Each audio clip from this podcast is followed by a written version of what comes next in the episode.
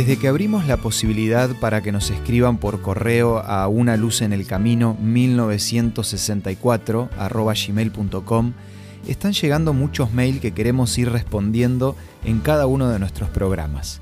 Para hoy traemos el caso de una oyente de 61 años que nos escribió diciendo, cada noche me acuesto pensando que no voy a poder despertar. Esto es Una luz en el camino una breve pausa para reflexionar con el licenciado Santiago Paván.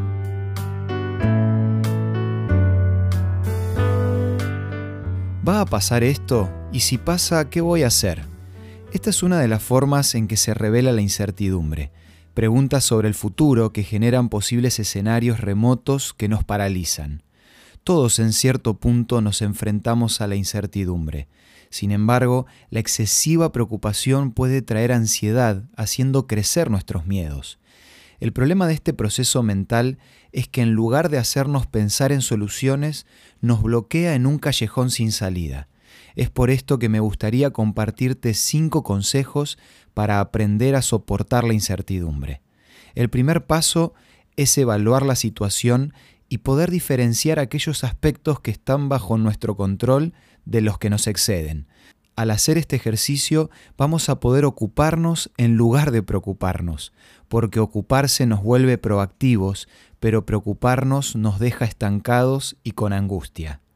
En segundo lugar, podemos imaginar la escena que nos provoca miedo y tratar de cambiar el foco pensando que vas a tener una resolución positiva. En tercer lugar, tenemos que evitar alimentar el miedo. Un ejemplo fue lo que pasó durante la pandemia. De repente el mundo se encontró con una situación sin precedentes y fue lógico que las primeras reacciones fueran de incertidumbre. Pero tener la televisión prendida todo el tiempo, mirando la cantidad de internados, generó más ansiedad y angustia. El cuarto consejo es que discutamos con nuestros pensamientos. Este punto es muy importante, porque nuestros pensamientos no siempre son la realidad, solamente son una construcción. Por esto tenemos que animarnos a cuestionar la supuesta verdad y relativizar esos temores que se presentan como amenazas. En quinto lugar, busquemos puntos de apoyo.